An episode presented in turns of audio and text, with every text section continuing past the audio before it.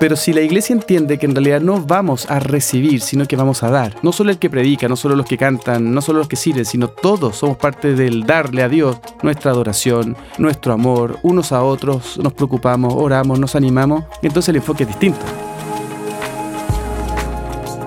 Hola amigos, ¿cómo están? Partimos un nuevo capítulo de Otra Historia. ¿Cómo vas, Fran? Bien, Seba, feliz de verte como siempre y estar aquí grabando episodios tan entretenidos y, de tanta bendición también. Sí, hemos tenido buen feedback, estamos haciendo buena comunidad con el podcast, eh, nos estamos comunicando y también es bueno que, claro, nos propongan temas, eh, que estemos en contacto, que nos vayan siguiendo, suscribiéndose a los distintos medios por el, por el cual sale el podcast, que es Spotify, eh, Apple Music o iTunes y también Google Podcast pueden encontrarnos ahí. También en algunas otras como Anchor.fm, por ejemplo, y algunas otras redes que también andan circulando los podcasts de otra historia. Ah, wow. sí, bien. Bueno, hoy día tenemos un capítulo que es bien especial, porque, bueno, estamos, eh, digamos, avanzando nuestra sociedad, ¿cierto? Las iglesias van creciendo y de pronto el streaming va tomando partido y llega el día domingo tú decís, bueno, y si quizás hoy día veo un, no sé, veo a la iglesia por Facebook Live o eh, veo un streaming o escucho un podcast y de pronto como que surge la idea y si, bueno, y si ya no voy a la iglesia y total si igual está bueno acá, igual por último me conecto al chat y voy compartiendo cosas y otra gente me contesta, quizás no es necesario ir a la iglesia. Wow, sí. Puede pasar esa idea por la cabeza, ¿no? Podría terminar el, pastor metido en una en un estudio de grabación como este claro, compartiéndole no te, a toda y la gente escucha en su, en su auto cuando quiera y donde quiera. Es un desafío la verdad porque yo estoy yo estoy de acuerdo en, en y, y, es una bendición que hayan tantas maneras hoy día de compartir el mensaje a través de internet y que se lleve una pila de, canales y yo celebro que la gente le guste oír y aprenda. Creo que, creo que hace bien, de todas formas. Pero también podría pasar en la, en la cabeza de muchos el hecho de, bueno, ¿qué, sentido tiene congregarse? ¿Qué sentido tiene ir un domingo que podría estar haciendo cualquier otra cosa mejor y en la semana escucho una prédica en la noche, en cualquier momento, acostado en mi cama, piolita y, recibo lo que Dios me quiere hablar y punto. Claro. Y sí, sí, creo que, que que está ese como temorcillo de, la iglesia online.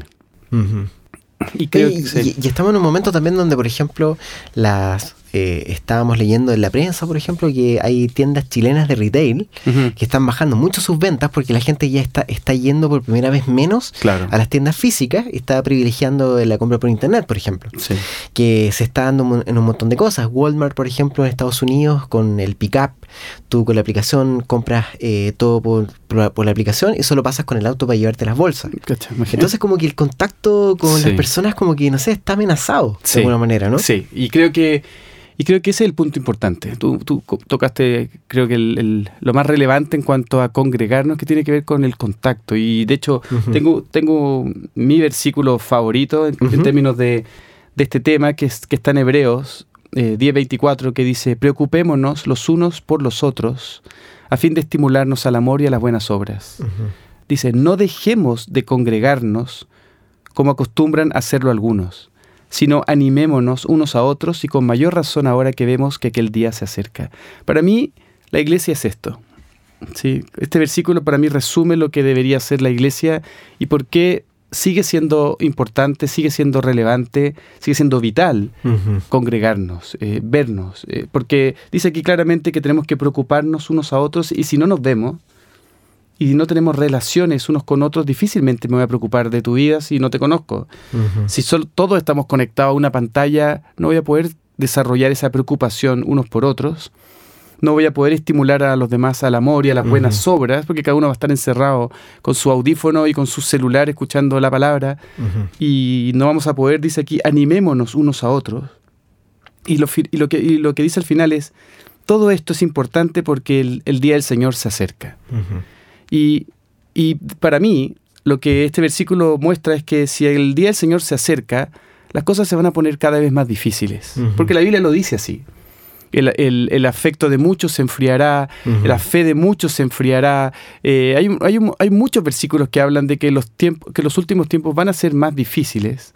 Así que si, si el día del Señor se acerca, es mucho más importante esto, preocuparnos los unos por los otros, estimularnos al amor, a las buenas obras, animarnos unos a otros. Es mucho más relevante. Y para mí, para mí la iglesia es esto, es esto. Y si el domingo tiene importancia ir a la reunión, para mí es esto. Voy a ver a mis amigos, voy a poder eh, llevar las cargas unos de otros, orar unos por otros, adorar todos juntos en un solo espíritu, congregarnos como familia. y, creo que si la iglesia logra entender eso, y, a ver, yo creo que muchos de los errores que hemos cometido como pastores y como líderes y como estructuradores de liturgia y de iglesia y cosas así, es, es hacer una especie de de reunión en donde la gente viene a recibir lo que la iglesia le va a dar. ¿sí? y, por supuesto que si desde esa perspectiva, desde YouTube o desde otra iglesia online me da más o me da más palabra o me da más mensaje o el predicador me encanta o esto, o lo otro, la alabanza es increíble, yo no tengo que ir a este lugar a recibir porque lo estoy recibiendo acá. pues la, cámara está para adelante y suficiente. Pero si la iglesia entiende que en realidad no vamos a recibir, sino que vamos a dar, que todos los que vamos, no solo el que predica, no solo los que cantan, no solo los que sirven, sino todos somos parte del darle a Dios nuestra adoración, nuestro amor, unos a otros, nos preocupamos, oramos, nos animamos, entonces el enfoque es distinto. Puedo recibir un montón de predicas en la semana, voy a recibir mi mensaje de mi propia iglesia el domingo, pero en realidad no estoy ahí solo por el mensaje, estoy ahí por lo que sucede en la reunión, estoy ahí porque es mi familia, estoy ahí porque juntos estamos construyendo esta comunidad, estoy ahí porque quiero saber lo que le está pasando a mi amigo, no por, por copuchento, porque quiero saberlo porque quiero orar por él y lo estoy ayudando en oración o de otra forma. Entonces creo que la manera como estamos haciendo iglesia es la que, la que tiene que entender que no se trata de un servicio. Les damos a ustedes la palabra, les damos a ustedes la música que a ustedes les gusta, les damos a ustedes un ambiente que les gusta, sino que juntos estamos construyendo esta iglesia que se llama X o Z de acuerdo a la iglesia local, pero juntos. Es una comunidad o es una familia. Y cuando se entiende eso, de repente la iglesia se transforma en un lugar seguro. Y creo que muchas veces no es, no, no es solo un lugar seguro, sino que es un lugar para muchos inseguro. Entonces vamos a la iglesia lleno de máscara, vamos a la iglesia llena de posturas pseudo religiosas y mostrándonos súper espirituales, cuando en realidad yo debería ir a la iglesia vulnerable, tal como soy, eh, con todas mis debilidades. No se trata de andar eh, arrastrando los pies por la iglesia, ¿verdad? Se trata de, de, mostrarnos tal como somos. Y en ese sentido creo que la iglesia ha fallado por eso, porque de alguna manera el, la, manera como hemos hecho iglesia ha, servido para que, nos, para que no sea un lugar seguro. Ajá. Quizás no, es un lugar muy acogedor para mucha gente. Está haciendo un poco frío, distante, o no está esa calidez humana. No está la calidad humana, porque verdaderamente cada uno está ahí para recibir lo que necesita y punto. Pero si yo voy ahí para dar, no para recibir, entonces voy a estar pendiente de, los demás, voy a estar pendiente de lo que estamos construyendo juntos, eh, por un lado. Por otro, si la iglesia se transforma en ese lugar seguro, para mí va a ser seguro poder abrir mi corazón en ese lugar con alguien, porque sé que van a proteger mi vida, van a proteger mi corazón, van a proteger mi testimonio. Pero cuando no es así, entonces se transforma en chismes, murmuraciones, juicios, y al final nadie quiere estar en un lugar así. Exacto. Nadie quiere estar en un lugar donde tus pecados son conocidos por toda la comunidad, donde tus debilidades son ventilados por todos los pasillos. Nadie quiere estar en un lugar así.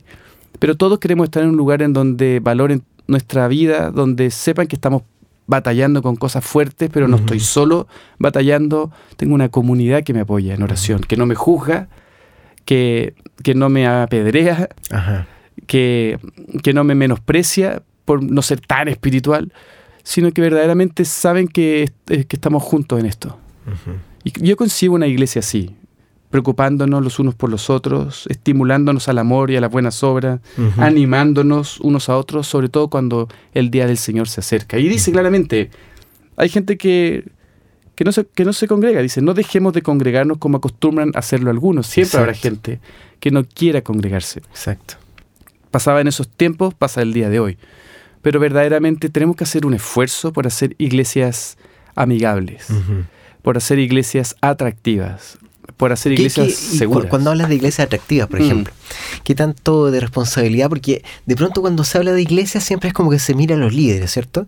Y es como decir, no, no, lo que pasa es que los líderes, los líderes, los líderes, o el pastor. Por el carisma del pastor, o qué sé yo. Exacto, o de pronto se responsabiliza de, cómo es una iglesia en general por el líder. Obviamente eh, tiene una cuota relevante, por supuesto que sí. sí. Pero, ¿qué tanto nosotros podemos hacer desde, de alguna manera, sin esperar que nos asignen una, un puesto de servicio, digamos, en la iglesia. ¿Qué tanto nosotros podemos servir desde, desde sentarte en la iglesia? O sea, porque tú estás diciendo que tenemos que llegar a dar, entonces ya tenemos algo que hacer. Sí, es una, una, una, acción, un verbo. Entonces, ¿qué, qué, qué sugerencias nos puedes dar como para nosotros poder ponernos al servicio de los otros? Creo que, creo que la, la clave está en saber que Dios nos escogió a todos, no solo al que predica, no es el, el super ungido que predica todos los domingos, o los ungidos que son parte de la alabanza, qué sé yo, sino que todos fuimos escogidos por Dios y si bien de repente hoy día no estoy sirviendo de una forma activa, pero en mi corazón hay un llamado, lo, lo haré, en algún momento lo haré, en algún momento eso va a pasar. Pero mientras eso no sucede, yo estoy sumando a la visión de la casa. yo, creo en lo que esta iglesia está haciendo, creo hacia dónde vamos, creo en, en, el liderazgo de esta iglesia, creo en, en, lo que estamos juntos haciendo, y en esa, en esa, en esa visión en conjunto, yo me sumo. Entonces, el, domingo, por ejemplo, en la reunión me sumo en la adoración, me sumo para estar dispuesto a recibir gente nueva y, e interesarme en ello y conversar con ellos. Me sumo al hecho de que si me preguntan algo, yo respondo como anfitrión y no como un desconocido. Ajá me sumo al hecho de que oro por la visión de esta casa y soy parte activa de la visión de esta casa, sosteniéndola, ayudándola, eh, poniéndome disponible en lo que sea. Entonces, de alguna forma hay mucho que hacer, mucho que hacer. Y, un poco lo que creo que me quería preguntar de una iglesia atractiva, el, yo creo que una iglesia atractiva es, es un, un lugar donde yo quiero estar, no donde tengo que estar o debo estar porque sí, sino que quiero estar ahí. Verdaderamente me gusta estar ahí, anhelo estar ahí, quiero que llegue el domingo, quiero que sea a las 6 de la tarde, quiero estar en sala gente el domingo. Eh, tengo ganas de estar ahí, quiero estar ahí. Para mí eso es atractivo. ¿sí? A un lugar donde yo quiero ir y, me atrae, verdaderamente me atrae. Y me encanta escuchar testimonios de los jóvenes que dicen, se levantan el domingo en la mañana y niños también especialmente que se levantan diciendo, es domingo, tenemos iglesia hoy día y, ellos arrastran a sus papás para asistir a la reunión. Entonces creo que esa es una iglesia atractiva, una iglesia en donde verdaderamente quiero ser parte. Y no es que hoy tengo que ser parte. Sí, claro. Debo ser parte. Sí, claro. Bueno, interesante lo que hablas sobre el tema de las máscaras. Mm. De pronto, para ser bien sincero, de pronto en la iglesia hemos tomado una posición de tratar de ser perfectos, de cumplir un estándar y, en, esa, en esa rutina, digamos, eh, no crecemos Mm. Eh, yo creo que más decrecemos que crecer, porque perdemos la motivación. Y, pierden, perdemos la oportunidad de ser sinceros con otros. Pues yo siento que Dios obra mucho cuando tú compartes también lo que te pasa en profundidad y puedes inclusive reconocer tu pecado con, con, otro para que otro se encargue de ti y te ayude. Eh, que no, necesariamente tiene que ser los líderes máximos de la iglesia, puede ser tu compañero de, un amigo de la iglesia, que puede ser tu apoyo para estar orando y decirle, oye, te comparto esta necesidad. Pero ¿qué, está pasando con eso, Fran? Eh, ¿Es una pequeña enfermedad que tenemos de pronto los cristianos que queremos ocultar nuestra, nuestros problemas? Sí, y creo que es por eso, porque no hemos sabido construir lugares seguros. Nuestros hogares, no hay, por ejemplo. No hay confianza. No hay confianza. Nuestros hogares deberían ser los lugares más seguros del planeta. Llegar a tu casa y como hijo ver a tus papás y saber que tú les puedes decir lo que sea y contar lo que sea. Deberías, así debería ser. Pero en la práctica no es así. Y en la iglesia menos también. Yo debería llegar a la iglesia y saber que cuento con gente que ora por mí, que le puedo contar una barbaridad y no me va a juzgar. Y me va a entender, no me va a justificar, porque no estamos para justificar eh, lo que sabemos que no se puede justificar. Pero de alguna forma no voy a juzgar a esa persona. Voy a, lo amo profundamente, es mi amigo y, quiero que salga adelante. Si está confiando en mí, tampoco yo lo voy a ventilar, voy a ser discreto, voy a orar por él, voy a cuidar su corazón, voy a cuidar su testimonio y voy a desear que el Señor haga su obra en él. Entonces creo que, esa máscara es fruto de, de, lo mal que hemos hecho la iglesia. Y al final todos somos una, un montón de hipócritas que decimos una cosa y hacemos otra. Y por eso todo el mundo dice, no, me carga la iglesia porque está llena de hipócritas, que es cierto. Eh, es independiente que nadie es perfecto, eh, tampoco hemos sido llamados a tener dobles vidas. Dobles vidas. El Señor detesta lo que no es ni frío ni caliente. Lo que es tibio, el Señor dice, me da náusea. Entonces, o somos fríos o somos calientes, pero no seamos tibios. Los tibios no hacen nada por nadie. Los tibios son tibios. es decir, no calientan nada, no enfrían nada, no hacen nada. Los tibios no, Pero de alguna manera nos acostumbramos a ser tibios. Y un, café, tibio es muy malo. horrible. Entonces, eh, nos parecemos súper espirituales el domingo y levantamos los brazos y cantamos y todo. Y el lunes no tenemos nada de cristiano, de lunes a sábado y el domingo ahí estamos. Pero esa, esa, esa, nos acostumbramos a vivir así. Sí, esa hipocresía la gente lo nota. Y, aparte, ¿sabes que Siendo bien honesto, eh, si tú fueses un actor, por ejemplo, en una teleserie, mm. y tienes que actuar de, cristiano, eh, tú podrías hacer un estudio de alguna manera de las cosas que hace un cristiano y parecer cristiano. Claro. ¿Cierto? Sí, obvio. No sé, cómo se viste, levantar las manos, etcétera, e inclusive aprenderse las canciones, lo que sea. Sí. Eh, dice un par de versículos bíblicos y es como, ya, sí, listo, eso, eso es. Sí. Pero la verdad es que es tan profundo lo que pasa es cuando Dios obra en una persona y brota tanta fuerza desde, el interior, que es increíble que no se puede imitar. O sea, eso es, terrible cuando tenemos una iglesia, de pronto que todos están operando en esa sintonía, digamos, de cáscara. Claro, exactamente. Y nos, vemos ese impacto fuerte, donde en el fondo, si tú estás lleno del Espíritu de Dios, si viene alguien y quiere oración por ti, de verdad va a haber poder ahí. Claro. De sanidad y un montón de cosas. Por supuesto, y y si la Biblia dice que Dios es amor y nosotros estamos en Dios, con Dios, en la presencia de Dios, deberíamos ser las ser la personas más amorosas del mundo. ¿no? ¿Están de acuerdo? Sí, claro. Los cristianos deberíamos ser las personas más, más amorosas, verdaderamente. Y, la gente no, no, no, nos ve así. La gente nos ve como intolerantes, como retrógrados, como... Ideologizados. sí, limitados, etcétera, etcétera cuando en realidad si, si la plenitud de Dios en, Cristo está en nosotros, deberíamos ser mega creativos, amorosos, eh, influyentes, eh, serviciales, como Cristo. Quizá a lo mejor sirve más una oración por otro que imponer ideas y tratar de cambiar por la fuerza humana. Absolutamente, absolutamente. Y, y, creo, creo 100% en que en, en esa frase típica que dice, bueno, predica todo el tiempo y si es necesario habla, ¿verdad? La típica frase. Yo, yo, creo en eso. Creo que nuestros hechos hablan más que nuestras palabras y creo que si una iglesia, eh, los hechos y sus palabras corren en paralelo y el corazón de Cristo está en esa iglesia, va a ser un lugar seguro. Y va a ser atractivo congregarse ahí. Y va a ser fácil preocuparnos los unos por los otros, va a ser fácil animarnos unos a otros, va a ser fácil estimularnos, a estimularnos al amor y a las buenas obras, porque brota una iglesia sana, de una iglesia viva, sana como la comunidad de los apóstoles al principio, ah. que yo creo que ninguno ya andaba con una máscara tapándose todo. Y no estaban exentos de, errores. Y de sus egos y de un montón de cosas. Exacto. Pero entendían que, eran, que necesitaban a Cristo para poder salir adelante. Ajá. Y mientras la iglesia no entienda que es Jesús el que saca a la iglesia adelante y pensemos que somos nosotros la que la sacamos adelante, siempre nos vamos a llenar de súper ungidos, súper espirituales, la máscara de, el que viene bajando del monte de la transfiguración. Como vengo a predicarles, bajé del, monte para predicarles y un montón de estereotipos equivocados que tenemos. Eh, Fran, eh, este podcast se llama Otra Historia. Mm. Queremos de verdad cambiar la historia. Y sabemos que Dios lo puede hacer. Entonces, nos encantaría, o sea, me encantaría y a toda la audiencia, que le dijeras algo a alguien que a lo mejor en este minuto siente ese fuego por tratar de inclusive cambiar su entorno. Mm. Que, porque claro, obviamente uno puede decir, bueno, mi iglesia es súper fría, no, no hay amor, me voy. ¿Cierto? Eh, pateo la banca y me voy. Exacto. Pero más allá de eso, sabemos que nosotros podemos transformar nuestro entorno y a través de Dios lo podemos hacer. Eh, ¿Qué le hablaría a esa persona que de pronto siente este llamado y dice, pucha, sí, yo concuerdo, así tiene que ser? ¿Cómo puede hacer esa persona para transformar su, cultura? Bueno, depende mucho el lugar que tenga esa persona en, la, en, su iglesia.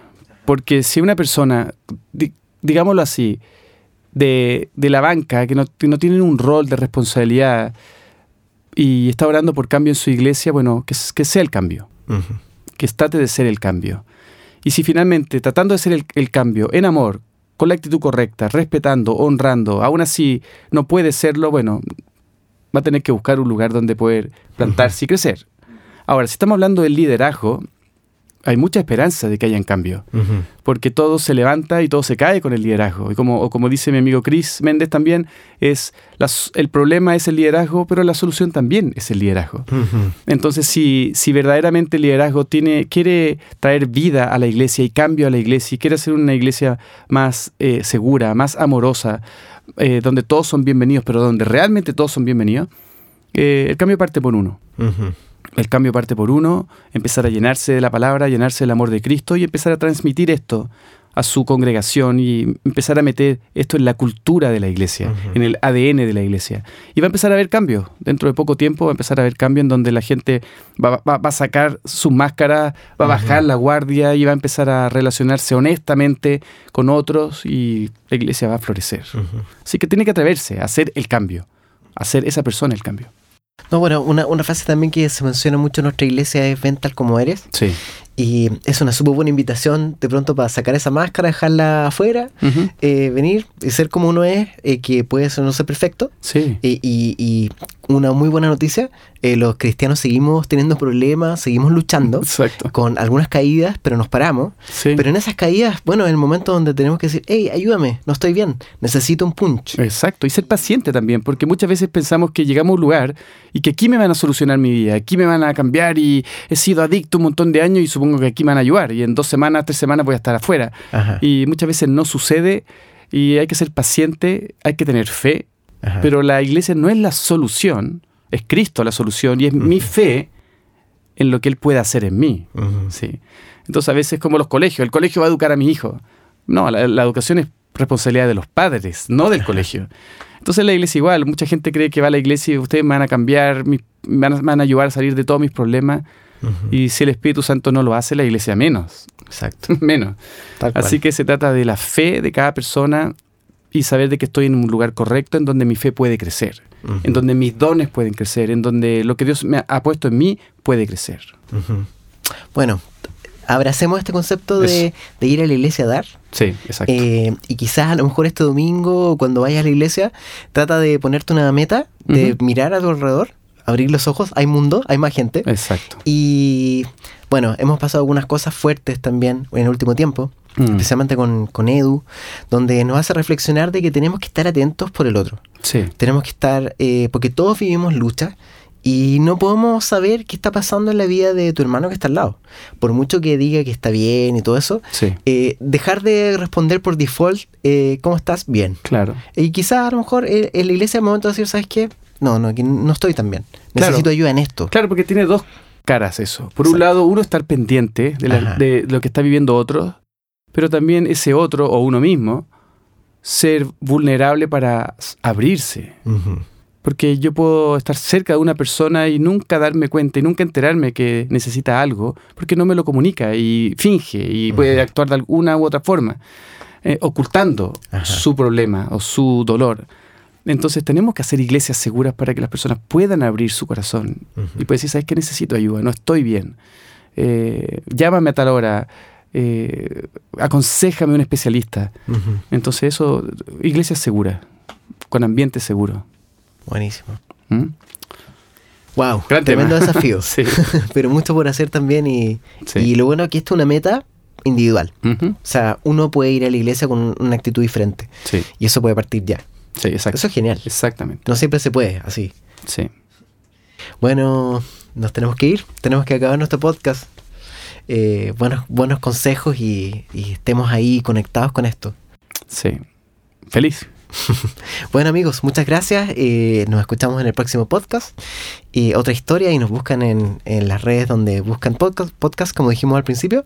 Y ahí nos, se van suscribiendo a nuestro canal para poder ir recibiendo las notificaciones de cuando vamos publicando. Pero ahora estamos haciéndolo regularmente los miércoles, eh, alrededor de las 9 de la noche. Todos los miércoles está publicado un nuevo capítulo. Y seguiremos ahí eh, hasta que Dios diga. Buenísimo. un abrazo a todos. Chao, chao. Chao.